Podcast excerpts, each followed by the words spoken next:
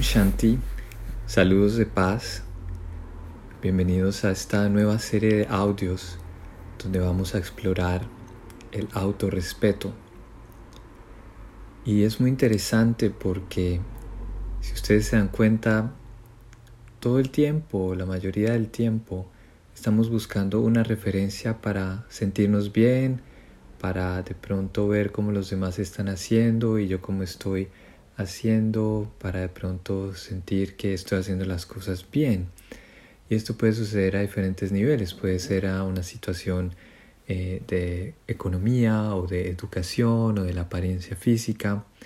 Y lo que termina sucediendo es que unos días nos sentimos muy bien, tal vez ustedes han tenido esta experiencia, unos días nos sentimos muy bien, eh, grandiosos y después cuando cambiamos la referencia o nos comparamos con alguien más, nos sentimos inferiores.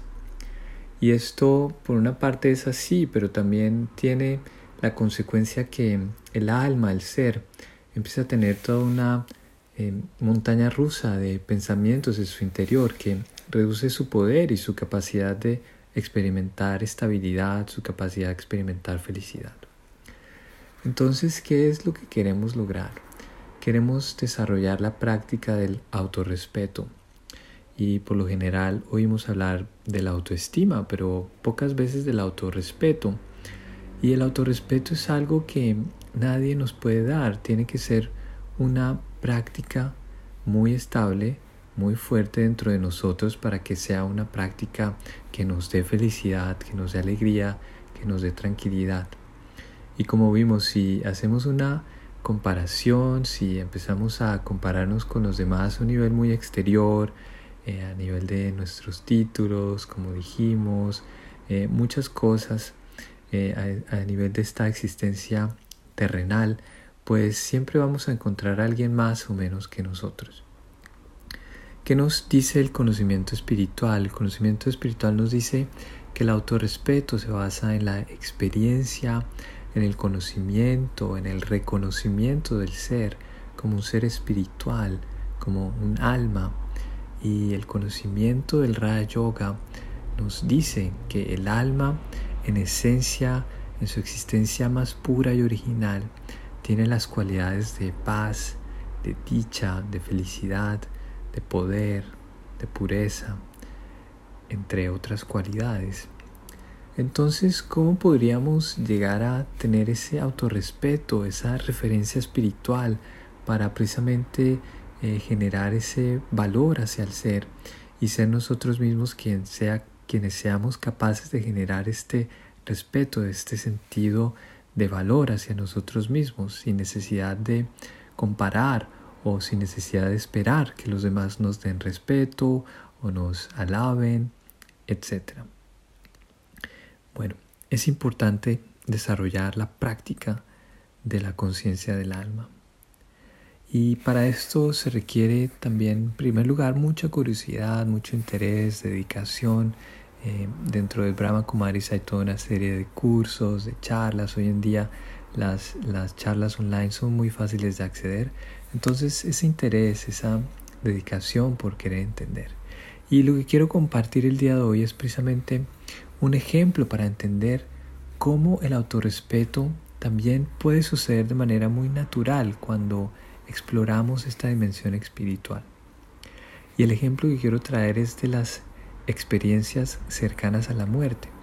Tal vez ustedes han oído de personas que por algún momento son declaradas eh, muertas a nivel clínico, digamos, no tienen pulso, no tienen respiración y se piensa que han muerto y después de unos segundos o minutos estas personas vuelven a, a la vida y Muchas veces, y hay casos documentados, ustedes pueden buscar en internet, ellos describen sus experiencias. Y por lo general, estas experiencias, cuando el alma, y, lo describen así literalmente, el alma deja el cuerpo y entra en una dimensión donde ni siquiera existe el tiempo, donde todo el pasado, el presente y el futuro existe al mismo tiempo, donde hay una, un sentimiento de paz que nunca habían experimentado, de amor, donde hay un encuentro de completa aceptación. Es como, imaginen, como una dimensión angelical. Entonces, ¿qué nos dice esto? Que el alma, el alma de por sí tiene un valor enorme. Incluso estas personas que han tenido estas experiencias pueden constatarlo. Es solo para darles una idea de cómo transferir nuestra identidad hacia el alma, entender que somos almas y tener esa experiencia elevada es muy fácil si realmente queremos entenderlo.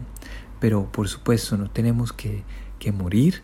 Eh, tenemos, la, tenemos la posibilidad, la práctica del Raja Yoga para, saben, en cualquier momento, en cualquier segundo que tengamos, tener esa experiencia de ser ese ser de luz, ese ser espiritual, quien está percibiendo este mundo a través de este cuerpo físico, está utilizando su cuerpo, pero es precisamente el alma, ese puntico de luz detrás de los ojos, diminuto, brillante, viviente, quien está teniendo esta experiencia humana.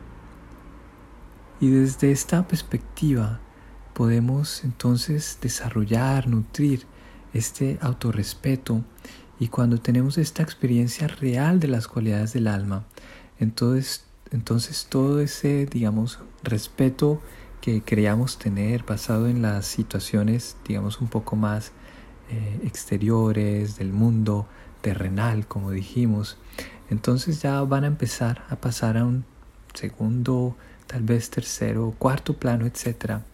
Y ese autorrespeto, esa identidad espiritual se hará muy fuerte.